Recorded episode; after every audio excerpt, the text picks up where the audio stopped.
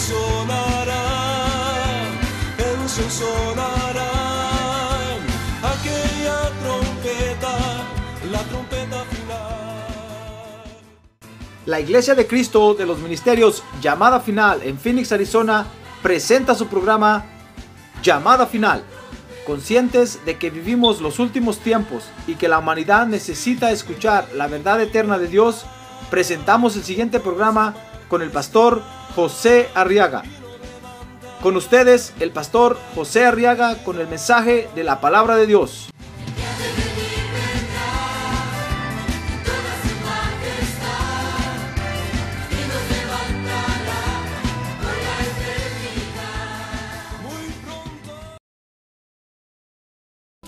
Dice la Biblia, Génesis 32, 23, que los tomó, está hablando de Jacob, y los hizo pasar el arroyo. E hizo pasar también todo lo que tenía.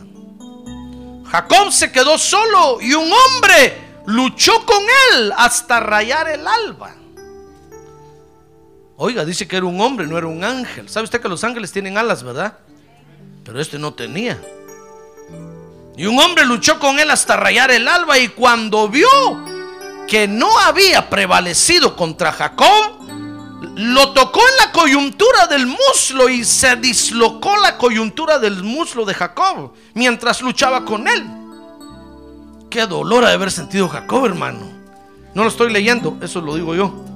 Dice el verso 26, que entonces el hombre dijo, suéltame, porque raya el alba. Pero Jacob respondió, respondió, no te soltaré si no me bendices. Y él le dijo, ¿cómo te llamas? Y él respondió, Jacob, Jacob. Y el hombre dijo, ya no será tu nombre Jacob, sino Israel, porque has luchado con Dios y con los hombres y has prevalecido. Ah, gloria a Dios, hermano.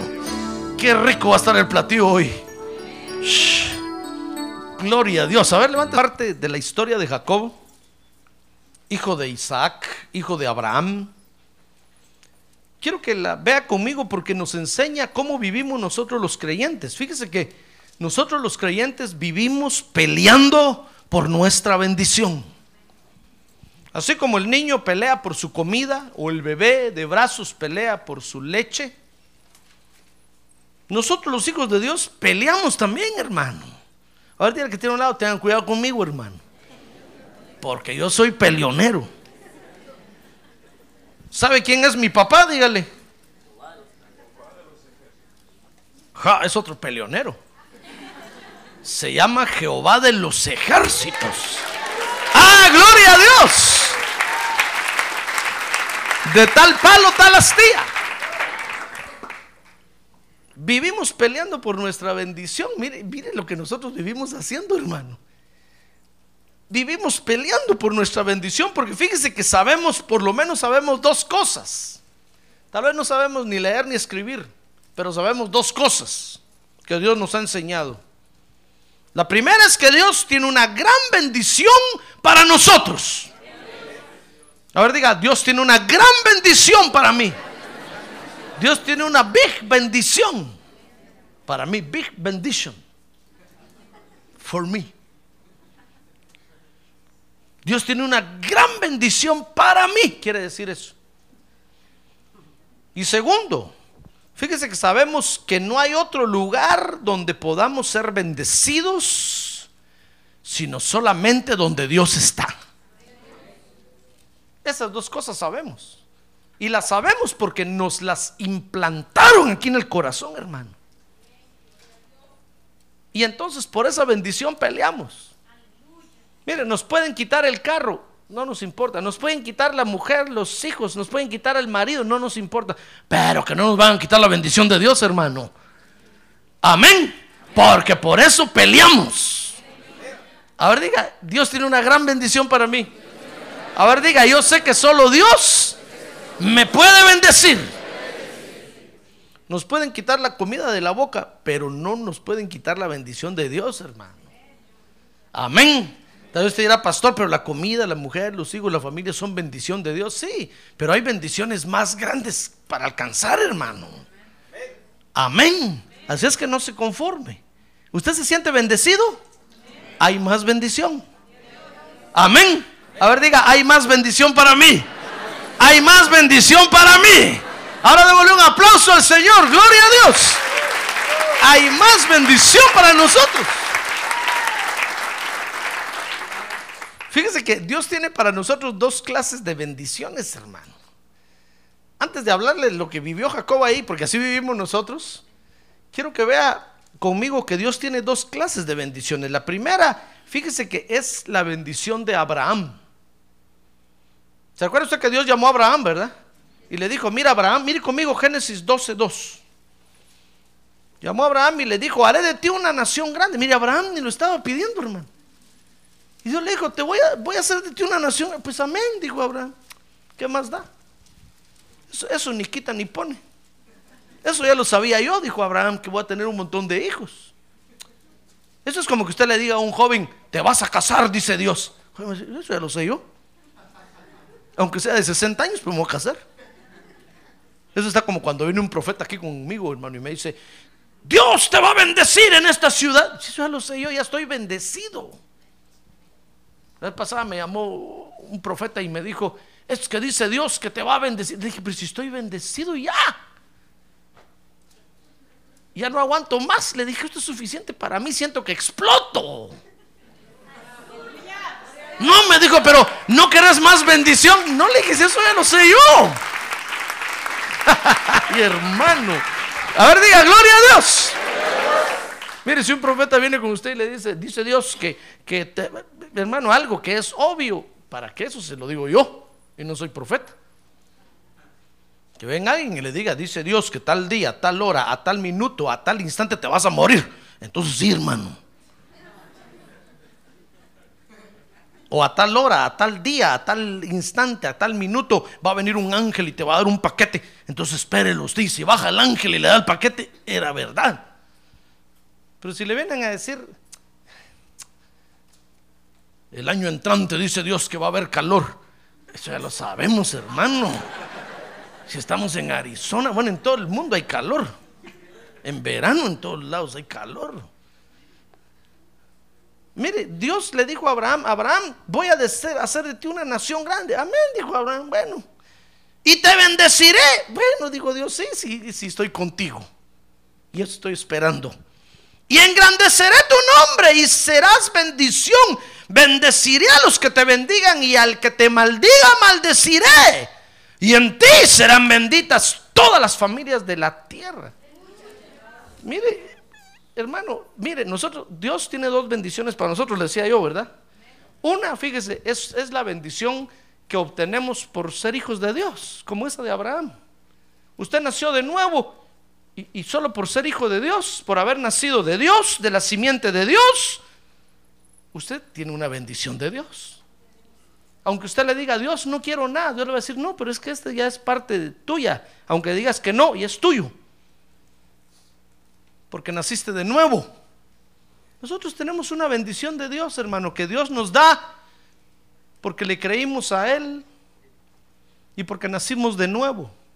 A donde quiera que usted vaya, la bendición lo va a seguir, porque es la bendición de ser hijo de Dios. ¿Comprende? Usted no ha hecho nada para agarrarla, hermano. Y donde quiera que esté, usted va a ser bendecido. Amén. A ver, diga, yo soy bendecido. Pero hay otra bendición, fíjese. Bueno, la, primera bendición también está en número 6.23. Mire conmigo esto. Número 6.23 dice, habla a Aarón y a sus hijos y diles, así bendeciréis a los hijos de Israel. Mire, a todos por igual. Y les diréis, el Señor te bendiga y te guarde. El Señor haga resplandecer su rostro sobre ti y tenga de ti misericordia el Señor alce sobre ti su rostro y te dé paz. Esa es la bendición para todos. A ver, levante su mano y diga, yo recibo esa bendición. Sí, y aunque no la reciba, de todas maneras es para usted. Si no levantó la mano, de todas maneras Dios se la da. como, dije, como, dicen allá, es de pilón o de ribete. Porque usted le creyó a Dios. Ah, pero hay otra bendición, hermano. Y es otra bendición. Es como que dijéramos, el que quiere celeste, que qué? Que le cueste. Dios tiene otra bendición para usted. Ah, pero eso sí le va a costar, hermano. Fíjese que es otra bendición. No es por ser usted hijo de Dios, sino que es una bendición que Dios tiene. Si usted se desarrolla como hijo de Dios, entonces se va, se va a merecer otra bendición que Dios tiene para usted, que es mejor, más excelente que la primera bendición. Por eso le decía yo, usted mira, pastor, la familia es una bendición. Sí, hermano, pero mire cuántos no tienen familia en el mundo. Hasta los hijos del diablo tienen familia. Yo tengo familia, sí, igual que todos. No, hay bendiciones más excelentes. Yo no digo que no ame a su familia. Ame a su familia. A ver, diga que tiene un lado. Ame a su familia. A ver, dígale. Si es varón, diga de, lo del gasto, por favor. Si no va a llegar el chal support ahí a recogerlo. Ame a su familia. Pero hay unas bendiciones más excelentes, hermano. Y es de eso lo que le quiero hablar. Mire conmigo, dice Deuteronomio 14, 29, por ejemplo, hablando de estas bendiciones. Y vendrá el levita que no tiene parte ni herencia conmigo, dice la ley. Y el forastero, el huérfano y la viuda que hablan, en, que, que habitan, perdón, en las ciudades. Y comerán y se saciarán para que el Señor, tu Dios, te qué. Ah, te bendiga en todo en toda la obra de tu mano.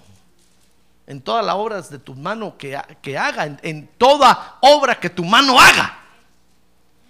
Perdón hermano, el inglés tiene la culpa. En toda obra que tu mano haga. Ah, eso ya hay que hacer algo para alcanzar esa bendición, hermano. ¿Y qué es? Aprender a dar. A darle al huérfano. Está hablando del pueblo de Dios. No está hablando que usted le dé a cualquier huérfano que encuentre por ahí. No, no, no. Del pueblo de Dios. Está hablando de los necesitados que están en el pueblo de Dios. Está hablando de los forasteros que están en el pueblo de Dios. Por ejemplo, fíjese que dice la Biblia del apóstol Pablo que visitemos a los que están presos. Así dice, ¿verdad? ¿Sí o no? Pero no está, no está hablando de todos los presos, hermano. No, está hablando de los creyentes que por alguna razón han caído presos. A ellos tenemos que visitarlos. Pero la gente se confunde y la gente cree que el cristianismo es humanismo. Y entonces quieren que nosotros vayamos a visitar a todos los presos, hermano. No. O que ayudemos a todas las, a todas las viudas y a todos los huérfanos. No, está hablando de los creyentes que en medio nuestro, por alguna razón, están pasando alguna apretura, alguna necesidad. Que los ayudemos, dice ahí, hermano. No se haga el de la vista gorda. Por eso, por eso el Señor Jesús dijo, mira, si tu hermano tiene hambre, dale de comer. Si tiene frío, tápalo. Si te pide que lo lleves una mía, llévalo dos.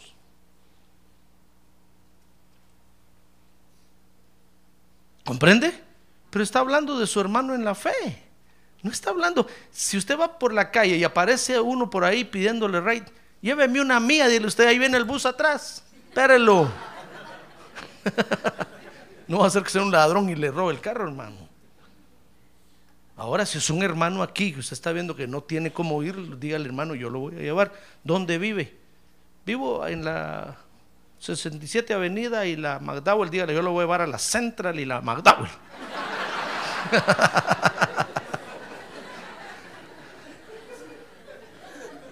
Ida y vuelta, free. Pero si usted ve que su hermano eh, tiene hambre, tiene necesidad y no le da, dice la Biblia que eso es un error.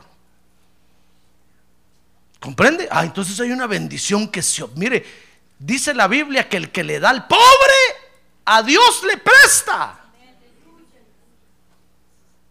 ¿Qué quiere decir eso? Que Dios se lo va a pagar. Mire, eso es una bendición mayor, ¿se da cuenta?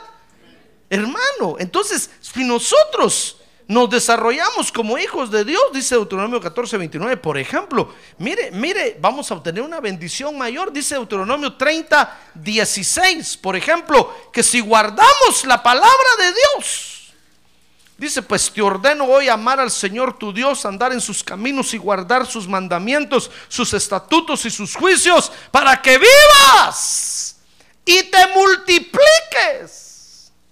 Ay, hermano a fin de que el Señor tu Dios te bendiga en la tierra que vas a entrar para poseerla.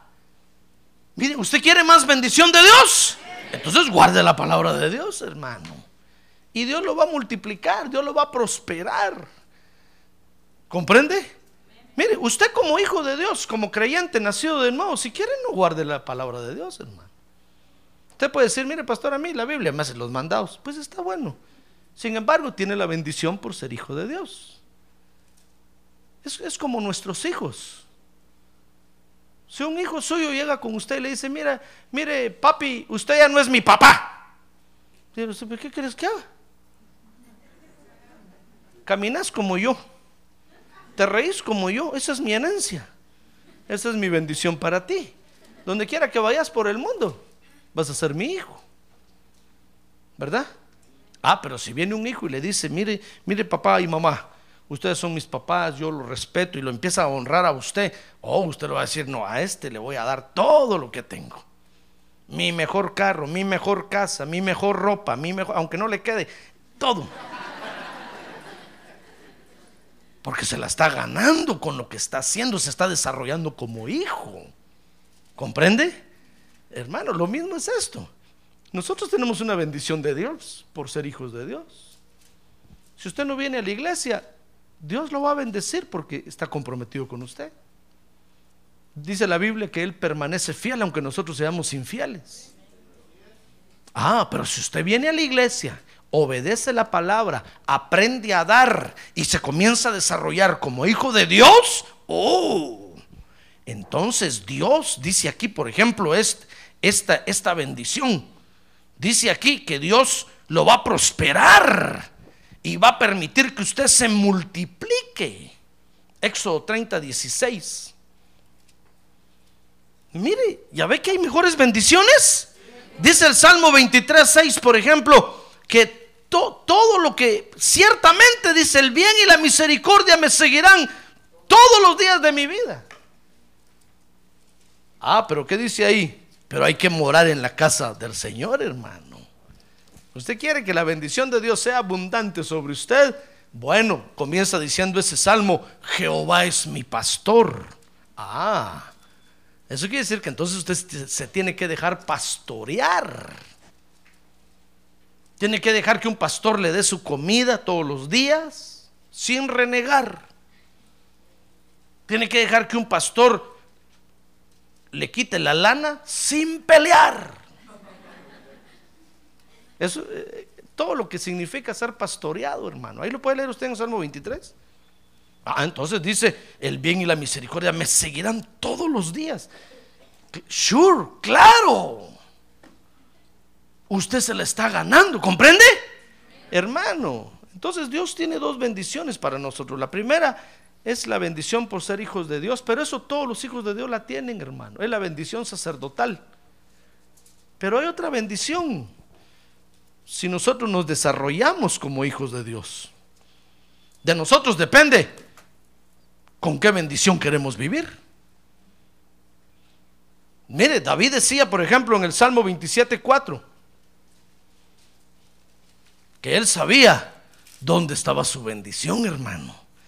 Dice el Salmo 27.4, una cosa he pedido al Señor y esa buscaré, que habite yo en la casa de Dios del Señor todos los días de mi vida. Ah, es que ahí estaba la bendición para él, hermano. Ah, gloria a Dios. Dice, para contemplar la hermosura del Señor y para meditar en su templo. Pero es que pregúntele a David por qué quería eso. Ah, porque ahí estaba la bendición. Mire, es como cuando, cuando David llegó al campo de batalla, se recuerda, va, cuando se enfrentó a Goliat. Y vio al gigantón ahí, hermano. Ah, David dijo, ¿y qué le van a dar a quien mate a ese gigante? Preguntó primero por el premio.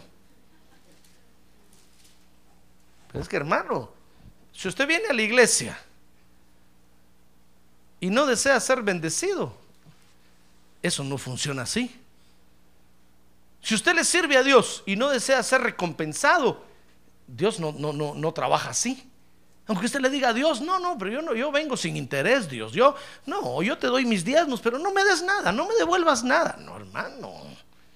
Dice la Biblia que el que siembra debe hacerlo con esperanza de cosechar lo que está sembrando.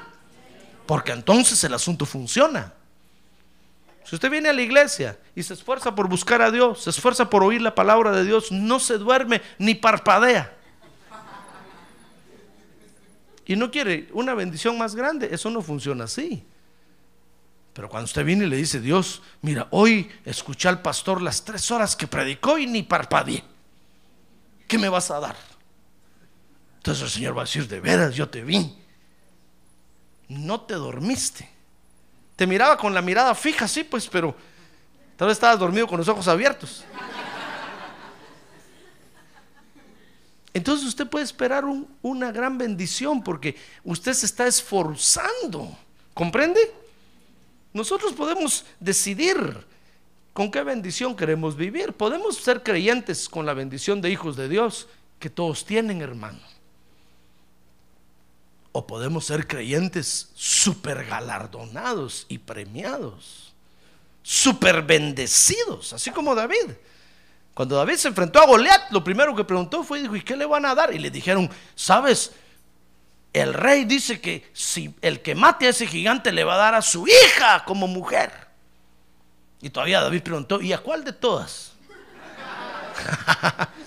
el rey era como yo. Ah, le dijeron, a Mical, la Micaelita. Dijo David, wow.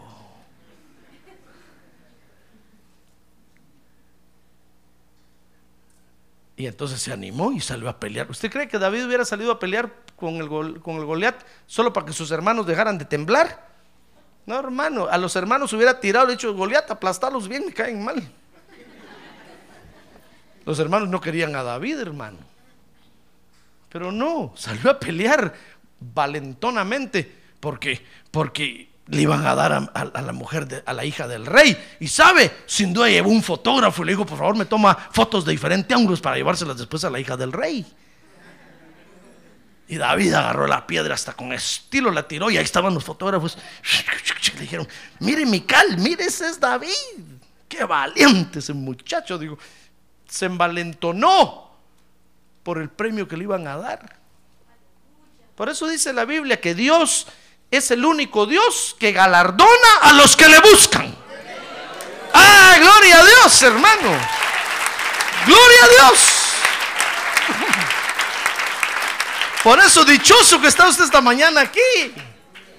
Porque su esfuerzo no va a ser en balde. Dios lo va a premiar, hermano. A ver que levantar su mano y decirle, Señor, espero, espero, espero mi premio espero mi galardón. Amén. Baje su mano. Mire, Jacob, Jacob tenía la bendición de Abraham. Tenía la bendición de la primogenitura. Fíjese que tenía la bendición por ser hijo de, por ser nieto de Abraham. Porque Abraham se la pasó a Isaac, Isaac se la pasó a Jacob, ¿se acuerda, verdad? Entonces, solo por eso tenía la bendición de Abraham. Dios lo iba a prosperar, Dios lo iba... Génesis 12. Tenía la bendición, tenía la bendición de la primogenitura, ¿se acuerda? Que aunque nació de segundo, pero realmente él era el primero. Porque el Señor dice que había estipulado bendecir a Jacob y no a Esaú, porque Jacob era realmente el primero, no Esaú. Esaú era el verdadero tramposo, que desde el vientre de la madre le quiso robar esa bendición a Jacob. Pero Jacob tenía la bendición de la primogenitura. Dice Génesis 28, 19. Mire conmigo, Jacob tenía sueños, hermano. Si usted cree que porque tiene un sueño de repente está súper bendecido, si todos tenemos sueños, hermano. Aunque sea de frijoles duros con chicharrones cruz. Pero todos soñamos. No, pastor, pero es que yo tuve un sueño. Miré una nube que se cogía y se estiraba. Ay, hermano. Todos tenemos sueños y es lo mínimo. Es lo mínimo minimorum, que quiere decir lo más mínimo de lo más mínimo que Dios nos puede dar. Dice Génesis 28, 19, y aquel lugar le puso el nombre de Betel. Aunque anteriormente el nombre de la ciudad se había llamado Luz, ¿se acuerda que llegó Jacob a Betel, verdad? Y dice que ahí se acostó a dormir y soñó una escalera para el cielo y ángeles que subían y bajaban. Y al otro día se despertó asustado, hermano. Y dijo, wow, esto es casa de Dios, dijo. Por eso le puso Betel. Porque aquí los ángeles, esta es la puerta al cielo, dijo. Aquí hay, hay una puerta a otra dimensión. Aquí está la puerta de agua, dijo. Aquí los ángeles suben y bajan del cielo. Pero es, es que soñar con Dios son sueños que Dios nos da a todos, hermano. Amén. A ver, pregúntale que tiene un lado, ¿ha soñado usted algo bonito de Dios? ¿Verdad que sí? Si le dice que no, ese pobre saber dónde anda, hermano. Si no ha tenido un sueño así bonito de Dios, entonces sí saber quién es usted. Pero todos, eh, algún momento de la vida, Dios nos ha dado un sueño. Yo me acuerdo que cuando me convertí al Evangelio, yo tu, soñé una vez, hermano, que yo estaba pintando, fíjese colgado así con unas pitas en una pared. ¿Ha visto cómo, cómo, se cuelgan en los edificios grandotes, verdad? Tal vez usted trabaje en eso, hermano. Y yo estaba, así estaba yo pintando. Y cuando yo miré, dije, ¿qué estoy haciendo ahí? Estoy pintando. Y de repente como que alejaron la cámara así, mire. Y me miré pintando unas letrotas, hermano. ¿Y sabe qué decían las letrotas? Proverbios 1.8. Ah, porque cuando yo me convertí al Evangelio, yo pensé que mi papá y mi mamá no sabían nada, hermano. Y yo los miraba de menos así, decían, no, ustedes religiosos, idólatras, paganos. ¿Y sabe qué dice Proverbios 1.8? Oye, hijo mío, la instrucción de tu, de tu padre, de tu padre, y no desprecies la dirección de tu madre.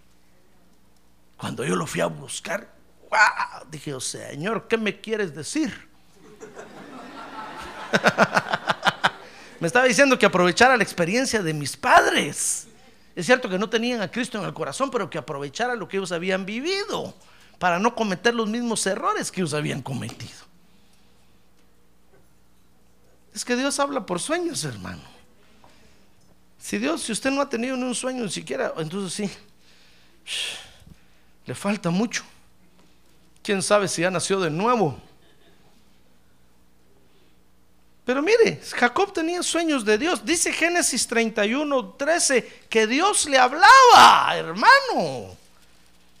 Génesis 31, 13 dice, yo soy el Dios de Betel, le dijo Dios, donde tú ungiste un pilar, donde me hiciste un voto, levántate ahora, sal de esta tierra y vuélvete a la tierra donde naciste, le habló Dios. Mire, Dios le hablaba a Jacob también, así como Dios le habla a usted. Mire, si usted se siente súper bendecido porque Dios le habló esta mañana, hermano, eso es lo mínimo que hace Dios con todos. Dios me habló a mí también. Y no solo aquí, nos habla Dios en todas partes. A veces viendo una hormiga, ahí está usted en la banqueta, y Dios le empieza a hablar. Dios le, le empieza a decir, aprende del hormiga, oh perezoso. Dice, Dios me está diciendo a mí, trabaja, Aragán. Porque Dios nos habla a, a, los que somos hijos. El Padre nos habla, hermano. Si usted de repente viene a un culto y dice, no, hoy sí, salí como entré. ¿Saber quién es usted? Es hijo del vecino no del Padre Celestial. Porque los que somos hijos de Dios, Dios nos habla, hermano. Tal vez Dios no le va a hablar con todo el mensaje, pero con una palabra chiquita, tal vez con esa hojita verde que está ahí, que usted la mira medio podrida, y el Espíritu le dice, así está tu vida podrida. Tal vez no oyó usted el mensaje, pero con eso que le habló, si Padre, me hablaste ahí, me dijiste, ¿cómo estoy? Porque a todos los que Dios toma por hijo, les habla, hermano. Espero que Dios le esté hablando hoy. Si no, asústese. Porque quién sabe si usted es hijo de Dios. A ver, pregúntale que tiene. ¿Usted es hijo de Dios? No se duerma, dígale. Es que Dios me va a hablar por sueños ahorita, hermano. No, no, no, no. No, eso es en la noche, hermano. No, ahorita, ahorita Dios le va a hablar por la palabra de Dios. Amén. Muy bien. Mire, Dios, Dios le hablaba a Jacob. Dice Génesis 31, 38 que Dios lo guardaba en su trabajo.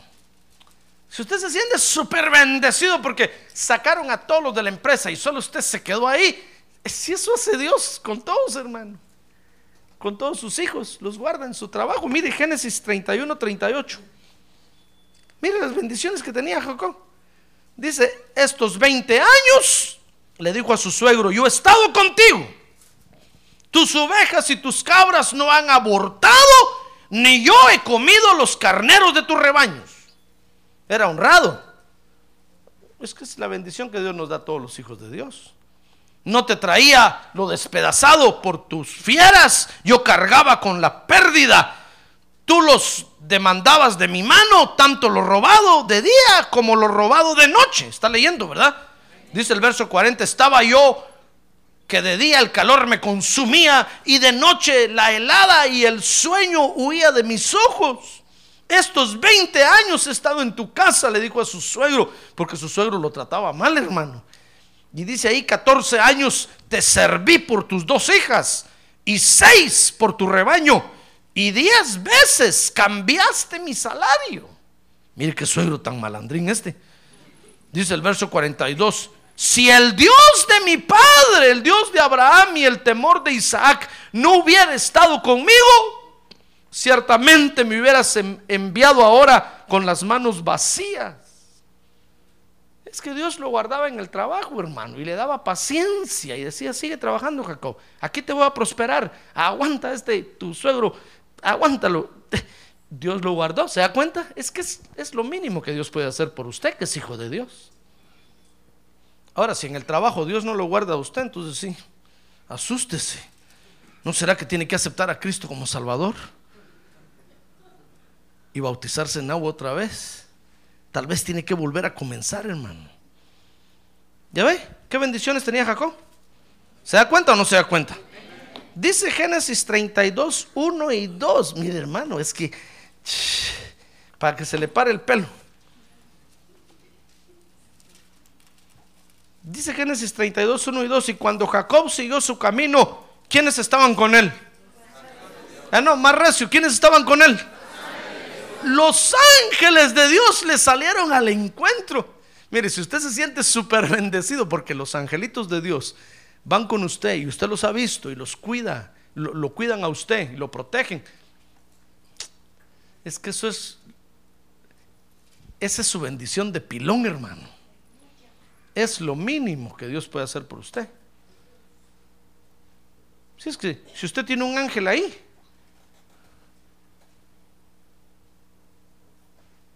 eso lo tenemos todos. Mire, el mío aquí está, ¿ve? ¿Lo mira no? No, yo tampoco, pero aquí está.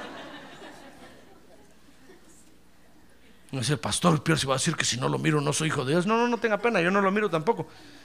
Pero yo sé que aquí están porque dice la Biblia que el ángel de Jehová campa alrededor de los que le temen. Pero es que eh, es la mínima bendición, hermano. Mire, Jacob andaba como hijo de Dios con la mínima bendición que Dios le puede dar a sus hijos. Le hablaban y dice Génesis 32, 9 que Jacob reconoció esa bendición. Mire conmigo qué interesante esto. Dice Génesis 32, 9, y dijo Jacob, oh Dios de mi padre Abraham y Dios de mi padre Isaac, oh Señor, que me dijiste, vuélvete a tu tierra y a tus familias y yo te haré prosperar. Indigno soy de toda misericordia y de toda fidelidad que has mostrado a tu siervo, pues con solo mi callado crucé este Jordán y ahora he llegado a tener dos campamentos es que es lo mínimo, hermano. Mire, si usted se cruzó el río y ahora tiene tres casas aquí y se siente súper bendecido, Es que eso es lo mínimo que Dios puede hacer por usted, hermano. ¿Acaso no por eso vino aquí? ¿O no? No decir, no, pastor, yo no vine por trabajar. Aragán, lo van a sacar. Mejor trabaje. ¿Verdad que venimos aquí para trabajar? Sí, para prosperar y para que nos fuera bien. Y ahora usted le está yendo bien. Tiene, es que eso es lo mínimo que Dios puede hacer por usted. El colmo sería que usted estuviera aquí y no tuviera ni un petate donde caer muerto, hermano. Entonces sí, yo diría saber si es hijo de Dios, porque todos los hijos de Dios tienen la bendición de la prosperidad de Abraham, por lo menos. ¿Comprende? Mire, y, Jacob le pasó igual, le dijo, mira Dios, yo me pasé el río solo con mi bastón, ni un dólar traía, ni un peso traía entre la bolsa. Y ahora aquí tengo dos campamentos ya. Tengo tanta gente que me sirve, tanto ganado, indigno soy. Pues sí, sí es la mínima bendición que Dios da, hermano. Usted ni yo nos la merecemos. Dios nos la da solo por su misericordia. Ah, pero hay otra bendición que usted sí se merece. ¿Comprende? Y ahí no puede decir, no, Dios, yo, yo no la merezco. porque No, usted tiene que decirle, Dios, yo doy un paso adelante, yo la merezco. Yo te he buscado. Yo he venido al culto. Te he servido. Acuérdate cómo he atendido tu palabra. Acuérdate de la vigilia del viernes, Señor, que me dormí. Pero ahí estuve. Entonces Dios dice, no, de veras, te mereces mi bendición porque te has esforzado, te estás desarrollando como hijo mío, estás alcanzando los niveles que yo quiero que alcances. Claro que te mereces, eres digno de recibir el premio. Toma el premio. Ah, gloria a Dios, hermano. Otra cosa es que usted le diga, Señor, gracias por la corona que me das, pero yo la pongo a tus pies porque tú eres el digno como hacen los 24 ancianos en el cielo, ¿se acuerda? Dice la Biblia que se quitan sus coronas y la ponen a, los pies del Cordero y le dicen, digno eres tú. Nosotros no. Se las merecen, fíjese, pero se la ponen a los pies del Cordero. Eso es otra cosa, pero usted merece ser galardonado por Dios, hermano. A ver, dígale que tiene un lado, usted merece, hermano. A ver, dígale, dígale, no se sienta cucaracha.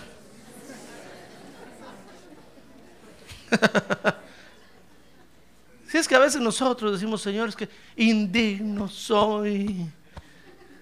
No, hermano, si usted está buscando a Dios, ¿está usted buscando a Dios o no? Mire, si yo lo miro esta mañana aquí es porque usted está buscando a Dios, si no, no estuviera aquí. Si usted está buscando a Dios, si usted está, se está esforzando, si usted está guardando su palabra, si usted está, hermano, usted merece ser galardonado por Dios. Por eso esta mañana le traigo la buena noticia, que Dios tiene un galardón para usted. ¡Ah, gloria a Dios! Pero ¿sabe usted por qué a veces Dios no se lo da? Porque usted está diciendo, no, es que soy indigno.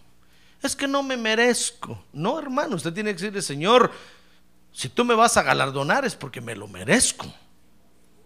¿Acaso el mundo galardona a alguien que no se lo merece? ¿Verdad que no?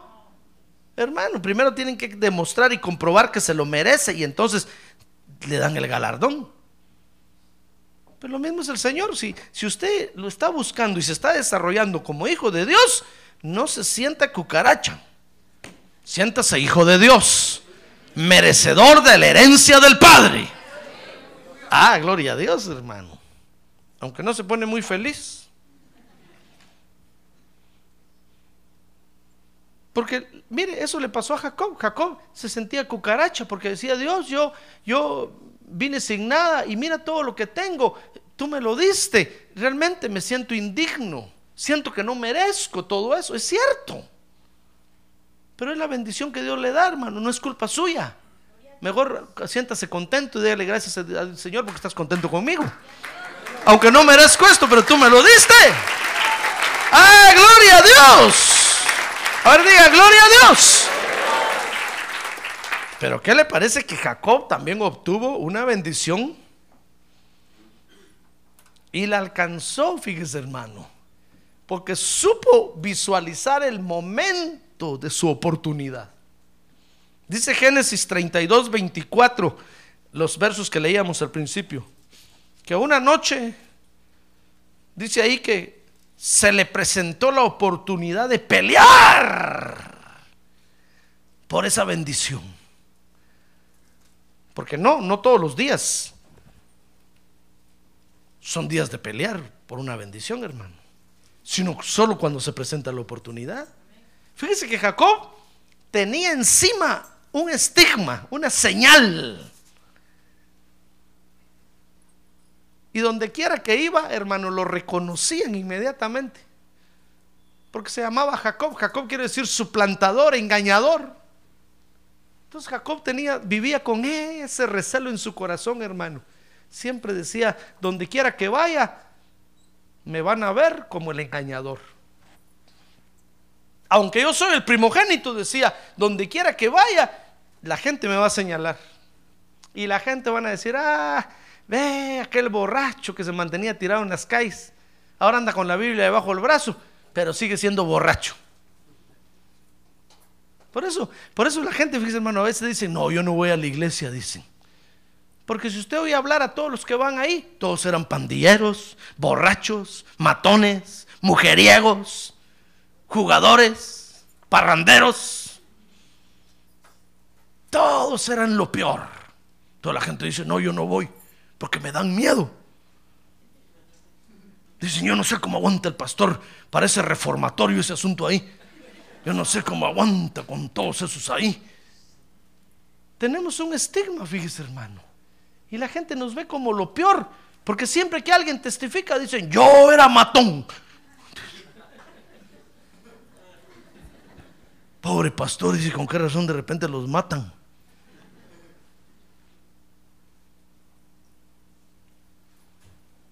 Jacob, ¿comprende lo que Jacob tenía? Se llamaba Jacob y a donde quiera que iba le decían, Jacob, vení para acá. Le decían, engañador, vení para acá. Tramposo, vení para acá. Mire qué nombrecito tenía, hermano. Era señalado por todos. Y Jacob, fíjese, vivía, vivía soñando, pidiéndole a Dios el momento de que le cambiara su vida. Mire la bendición que andaba buscando Jacob. Yo espero que una bendición existe buscando usted, hermano. Que no venga porque Dios le habla. Si Dios nos habla a todos, hermano. Que no venga por sentir la presencia de Dios. Todos sentimos la presencia de Dios. Que no venga porque, porque tuvo un sueño. Todos soñamos, hermano. ¿Comprende? Que no venga para decirle, Dios, estoy agradecido contigo porque me has dado casas, me has dado, me has prosperado. Si a Dios a todos nos ha prosperado, hermano. No, que usted venga para decirle, Dios, vengo buscando la oportunidad de pelear por una bendición. Y un día de estos me vas a poner enfrente. Yo lo sé, yo lo sé. Y ese día voy a aprovechar para pelear hasta arrancar la bendición que quiero. ¡Ah, gloria a Dios! ¡Gloria a Dios! Pues a Jacob una noche se le presentó la oportunidad y cuando Jacob vio a ese hombre que estaba ahí, dijo, no, este, este hombre no es normal. Este viene de con Dios, dijo. Hoy me aprovecho, hoy es mi día, hoy es mi oportunidad para alcanzar la bendición que quiero. Dice, dice Génesis 32, 24 que una noche se quedó solo y dice el, el verso número, número 25, 32, 25 que cuando vio que no había prevalecido contra, porque empezó a pelear por su bendición, hermano. Y cuando vio que, que, no había prevalecido contra Jacob, el hombre, el varón este, le tocó la coyuntura. Aquí la cadera, mire, del muslo y se dislocó la coyuntura del muslo de Jacob mientras luchaba con él. Y entonces el hombre dijo, suéltame, porque raya el alba. Pero Jacob le respondió, no te soltaré si no me bendices. Mire, ¿usted cree que alguien que ha estado buscando algo o alguien que, que- no está buscando nada, de repente va a decir eso. No, hermano, es que Jacob lo tenía ya todo pensado. Jacob decía, el único que puede cambiar mi vida es Dios. El único que puede cambiar mi vida es Dios. El único que puede cambiar mi vida es Dios. Él es el único. Mire, si, si en su casa le decían a Jacob todo, sí, ya sabemos que estás yendo a la iglesia, pero si te conocemos, ¿a poco de vez en cuando no? Y usted decía, sí, hombre, de repente, de repente pego un jalón por ahí, pues, pero, porque me lo meten a la boca. Todos decían, no, si te conocemos, si sabemos, tal vez estés allá dentro de la iglesia queriendo mostrarte el muy libre, pero sabemos que dentro del corazón todavía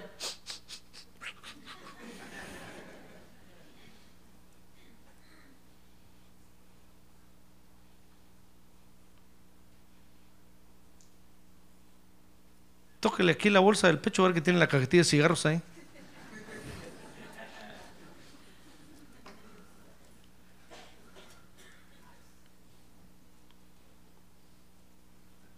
Bien, hermano, la verdad, la verdad de todo es que las cosas del mundo nos llaman la atención, ¿sí o no? Sí. Nos llaman la atención. Y usted viene a la iglesia, hermano, pensando algún día de estos, ya no voy a volver a la iglesia. Voy a agarrar un six pack de cerveza y me voy a ir a la frontera. Donde nadie me conoce. Y Dios lo está mirando, hermano, y Dios dice, "Shh, este, si sigue siendo el mismo tramposo. Lo que pasa es que el impacto de aceptar a Cristo como Salvador nos trae a la iglesia, hermano. Pero cuando empiezan a pasar unos años, como, como que comenzamos otra vez a retroceder. Ya no venimos a la iglesia. De vez en cuando venimos. Ah, es que es que seguimos siendo los mismos tramposos, hermano. ¿Ya ve cómo soy yo? Dice un dicho que el león juzga por su condición. ¿Es verdad? ¿Es verdad? O sea, todo nos pasa. De repente como que nos damos cuenta que ahí está el viejo hombre todavía adentro, que anhela y desea el mundo. Pero es que, hermano, si no le pedimos a Dios que cambie nuestra vida, vamos a ir a parar al mundo otra vez. Si no le rogamos a Dios y le decimos, Señor, está bueno, gracias por todas las bendiciones que me has dado, yo te agradezco, Señor, no las merezco, pero soy tu hijo y tú me las das, gloria a Dios, aleluya, amén. Pero no voy a quedarme tranquilo hasta que alcance una bendición que de veras quiero. El cambio total de mi vida. ¡Ah, gloria a Dios! El cambio radical de mi vida.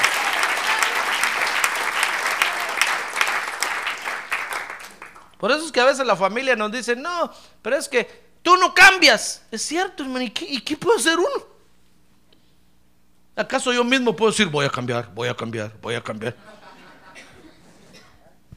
De repente los ancestros lo alcanzan a uno y uno se da cuenta que así como fue el papá de uno, así es uno.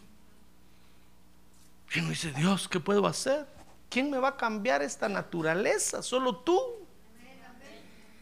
Y entonces uno le empieza a decir, Dios, pero un día te voy a encontrar, un día te voy a encontrar. Y cuando te mire cara a cara, te voy a agarrar y no te voy a soltar. No te voy a soltar hasta que me cambies, hasta que me cambies.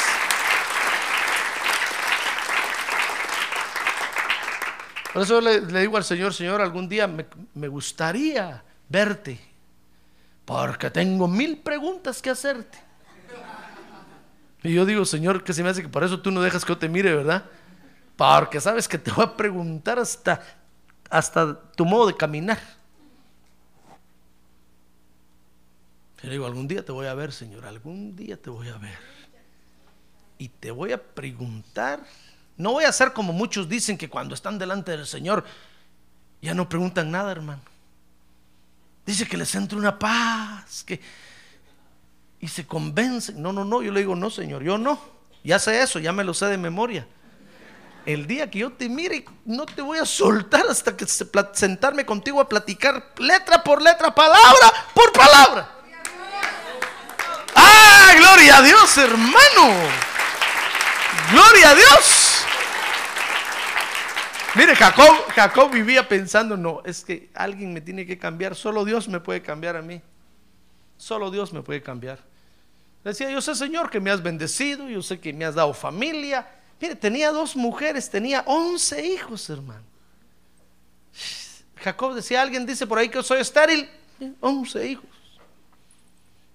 Bueno, no dos mujeres, cuatro mujeres tenía. Estaba bendecido, tenía ganado, tenía todo. Decía, Señor, alguien con todo esto que yo he alcanzado diría, bueno, ya hice mi vida, ya estoy contento. Vida, nada te debo. Pero Jacob no, hermano. Jacob decía, no, yo tengo que cambiar. Yo tengo que cambiar, no estoy conforme con mi forma de vivir, no estoy conforme, mi mujer me lo dice, mis hijos me lo dicen, mis parientes me lo dicen, me dicen, Jacob, Jacob, tramposo, tramposo, tramposo, y tienen razón. Tengo que cambiar. A ver, diga, yo tengo que cambiar. Mejor dígalo, hermano, porque si usted no lo dice, nunca va a alcanzar esta bendición. A ver, diga, yo tengo que cambiar. A ver, diga, pastor, un día de estos, ya no voy a ser la oveja malandrina que usted conoce. A ver, dígalo. Pastor, un día de estos, ya no voy a ser la oveja malandrina que usted conoce. A ver, diga un día de estos, pastor. Voy a ser una oveja lanuda.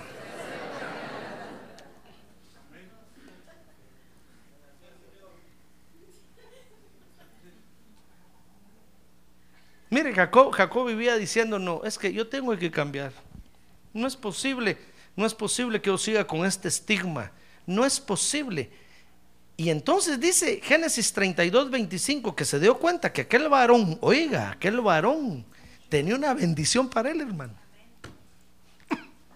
se dio cuenta, dice el verso, el verso 25, que cuando vio que no había prevalecido, entonces el varón le tocó el muslo. Y Jacob le dijo, no te soltaré si no me bendices. Y dice el verso 27 que el varón le dijo, ¿cómo te llamas? Y él respondió, Jacob. Uy, dijo, qué nombre tan feo. ¿Quién te puso así? Mi papá.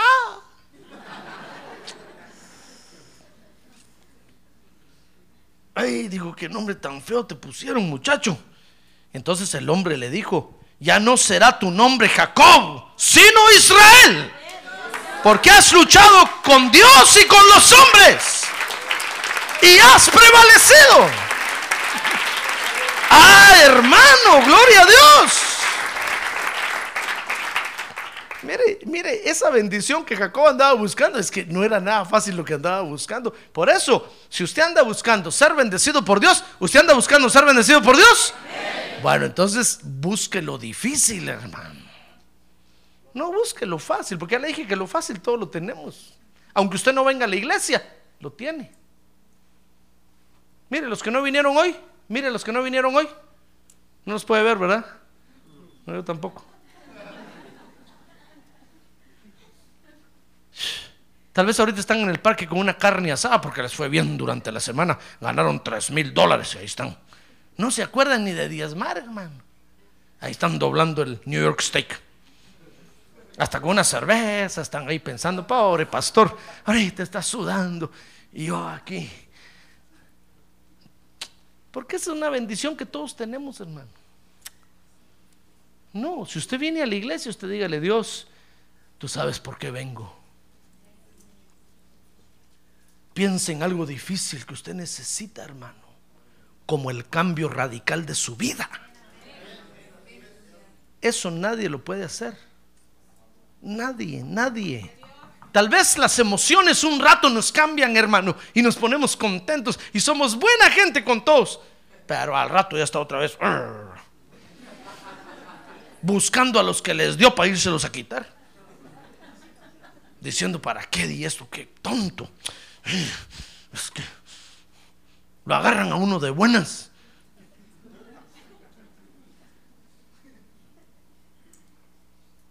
Mire, Jacob, ya ve lo que Jacob andaba buscando. No era sencillo, hermano.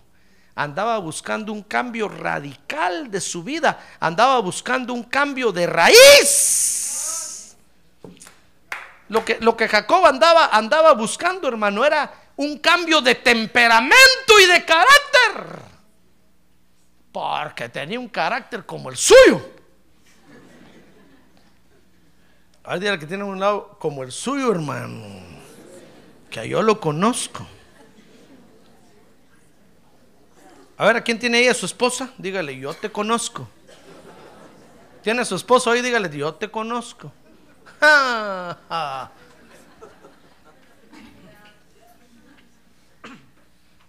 Dígale a su esposo, yo sé que cuando vas a dormir y no te doy comida, me pateas de noche. te haces el dormido y me pateas. A ver, dígale al esposo, dígale al esposo, yo sé que cuando no te doy lo de la semana, voy a dormir con el perro todo el fin de semana. te conozco. sé que tenés un carácter. Solo porque eres hijo de Dios no te digo que tenés un carácter endiablado. Porque sería ofender al Espíritu Santo. Pero tenés un carácter...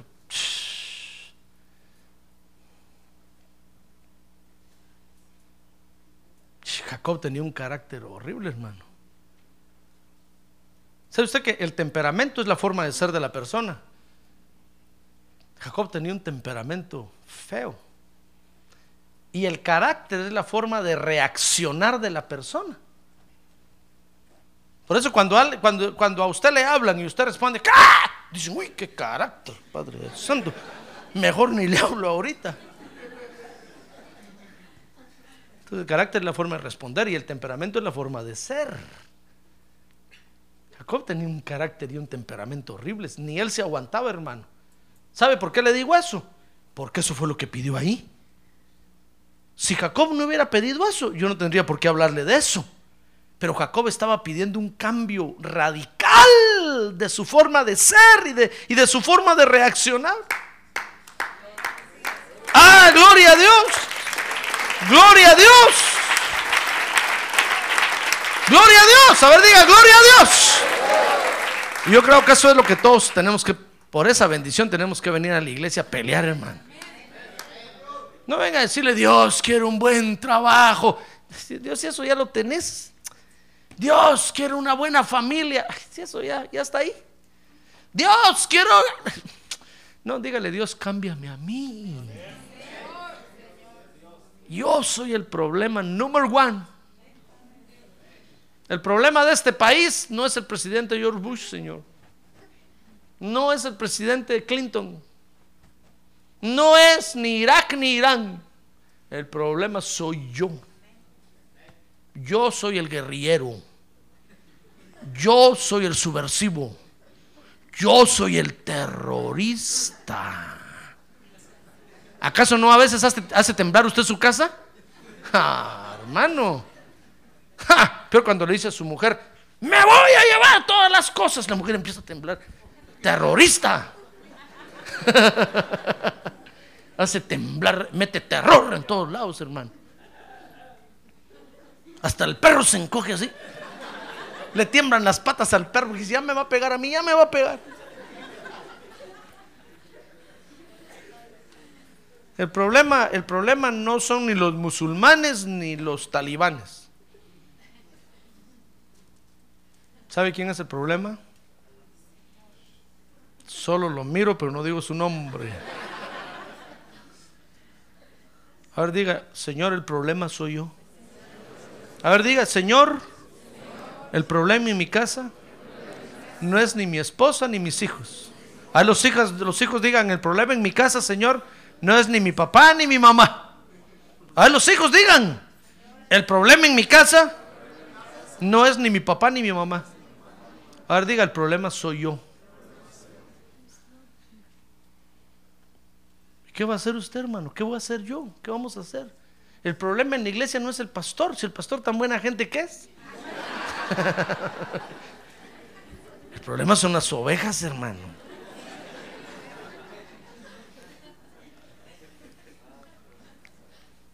El problema en estos ministerios no es el apóstol, ni el problema es este pastor. Yo. ¿Quién nos va a cambiar, hermano? ¿Qué vamos a hacer? No podemos ir con el psicólogo, porque el psicólogo le va a decir, bueno, ¿usted qué religión tiene? Soy evangélico. Va a decir, wow. Y ahí no lo pudieron cambiar. qué vergüenza, hermano. No podemos ir con el juez, porque el juez le va a decir, bueno, ¿usted qué? ¿A qué iglesia va? Hermano, qué vergüenza. Ese día diga mejor, soy ateo, señor juez, soy ateo. Ni diga que tiene pastor. Qué vergüenza, hermano. ¿Quién nos va a cambiar? Tenemos que venir a la iglesia, ¿sabe? A esperar la oportunidad, a esperar la oportunidad, a esperar la oportunidad, a esperar la oportunidad. Y Dios nos va a dar esa oportunidad. ¡Ay, gloria a Dios!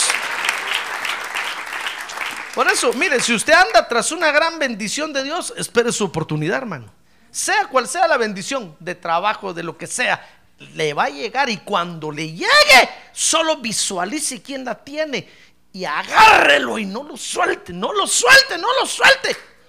Y dígale, no te voy a soltar hasta que me bendigas, no te voy a soltar hasta que me bendigas.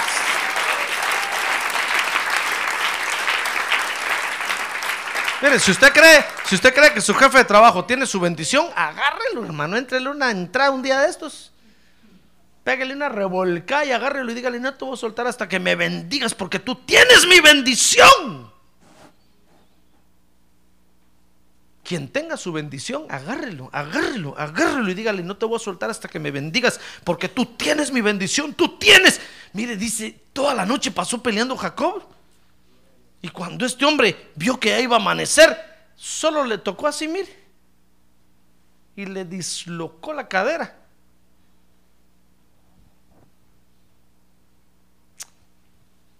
Y entonces le dijo, ¿cuál es tu nombre, Jacob?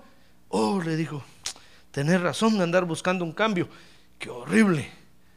Ya no te vas a llamar Jacob, le dijo, ahora te vas a llamar Israel, que quiere decir príncipe de Dios. Mire, para no hacerle más largo el asunto, hermano. Jacob terminó con un nombre cambiado. Mire, literalmente cambió su forma de ser. Por eso le tuvieron que dislocar la cadera. Para que ya no caminara como caminaba antes. Mire, ahorita aparentemente caminaba chueco, pero más chueco caminaba antes. ¿Ya se dio cuenta? A la vista de los hombres, Jacob caminaba así, mire, pero para Dios Jacob caminaba recto. ¿Ya ve que Dios no mira como miramos nosotros? Es que fue un cambio de vida radical. Dios le dijo, ¿sabes cuál es tu problema, Jacob? ¿Sabes por qué tienes ese carácter endiablado? ¿Sabes por qué tienes ese temperamento horrible? Porque tu canilla derecha tira para el otro lado. Tu pierna derecha, pues, ¿sabes lo que es canilla? y entonces le digo, te la voy a interesar. ¡Plum! Le dio un golpe. Dijo, si hubiera sabido que eso era tu bendición, ni la busco. Pero a partir de ahí Jacob empezó a caminar derecho, hermano. Mire qué bendición. Por eso quiero concluir diciéndole que Dios tiene una gran bendición para usted. Pero tiene que pelearla, hermano. No espere que le vaya a venir como las otras bendiciones que le vinieron, que usted ni cuenta se dio. Como cuando uno se hace papá. Cuando uno mira al bebé, ay, Dios ¿y a qué hora salió este? Ni siente uno, hermano.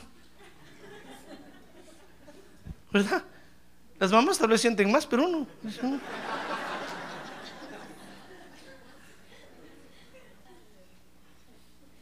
Ya está el bebé ahí. Y hay que empezarle a dar leche, empezarlo a cuidar. Así son las bendiciones de Dios, nos vienen. Y usted dice, oh Señor, gracias Padre, soy indigno, pero si tú me lo estás dando, Pero hay otra bendición que Dios tiene para usted que usted tiene que pelearla, hermano. Y esto es lo que quiero yo decirle hoy. Pelela, pelela. Cuando llegue la oportunidad, visualícela y agárrela y no la suelte. Pelela, pelela. Porque esa bendición es para usted. Esa bendición es para usted. No descanse hasta alcanzarla. Esa, esa, gran bendición puede ser su sanidad, su prosperidad, su libertad o un cambio total de vida. Pero tiene que pelearla, hermano. Amén. ¿Reconoce usted que Dios tiene una gran bendición para usted? Pero hay que pelearla. Amén. Cierre sus ojos. Cierre sus ojos, hermano. Por favor, cierre sus ojos. Oh, bendito sea Dios. Porque dejó para nosotros muchas bendiciones, hermano. Pero también hay una gran bendición que tenemos que alcanzar. Si usted se desarrolla como hijo de Dios, usted la va a alcanzar. Y merecida la va a tener. Pero hay que pelearla, hermano. Jacob la peleó a tal grado que le costó su cadera. Yo no sé qué precio va a tener que pagar usted. Pero si usted quiere esa bendición, la va a alcanzar. La va a alcanzar. Solo espere la oportunidad. Va a llegar la oportunidad. No ande peleando nada más con cualquiera. No, espérese. Espérese. Solo dígale, Dios, yo, tú eres mi esperanza. En ti está puesta mi esperanza y yo sé que un día de estos me vas a dar la oportunidad. Yo lo sé, yo lo sé. Y cuando llegue la oportunidad voy a estar preparado para pelear hasta alcanzar esa bendición. Tal vez puede ser el cambio de su vida, hermano. Todos necesitamos que Dios nos cambie. Yo creo que tal vez es la bendición más grande que podríamos alcanzar. Más que cualquier cosa material, el cambio de nuestra vida, hermano. Eso, eso es lo que necesitamos. Así como Jacob. Pero espérese, le va a llegar la oportunidad. Y cuando le llegue la oportunidad, entonces agárrese de Dios duro y dígale, Señor, no te suelto hasta que me cambies de raíz. Esa es la gran bendición que Dios tiene para usted. Ah, es la gran bendición que le está esperando, hermano. Pero hay que pelearla. Hay que pagar un precio por ella. ¿Quiere ponerse de pie juntamente conmigo y levantar su mano y decirle gracias, Señor? Gracias porque tú tienes más para mí. A ver, dígale, gracias, Señor, porque tú tienes más para mí. Levante su mano y dígale, Señor, voy a esperar la oportunidad nada más. Voy a esperar la oportunidad. Padre, aquí estamos todos reunidos delante de tu presencia para agradecerte porque tienes más para nosotros. Gracias porque este asunto no se ha acabado, Señor. Gracias por lo que hemos recibido de ti. Gracias porque estamos prosperados, bendecidos y abundados en todo. Nada nos falta. Pero sabemos que tú tienes más para nosotros, Señor. Hay muchas cosas más que cambiar de mi vida. A ver, quiere decirle, Señor, hay muchas cosas más que cambiar de mi vida. A ver, dígale, abra sus labios y dígale, hay muchas cosas más que cambiar de mi vida. Hay muchas cosas más que cambiar de mi corazón, Señor.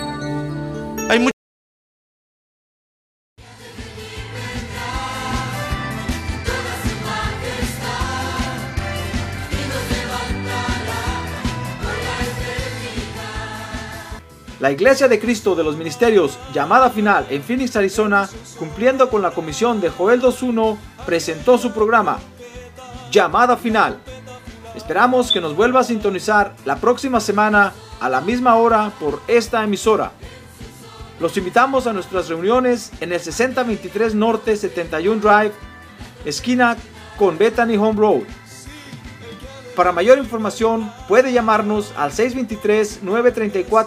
623-934-1259 o visitarnos en la internet al www.llamadafinalphoenix.com.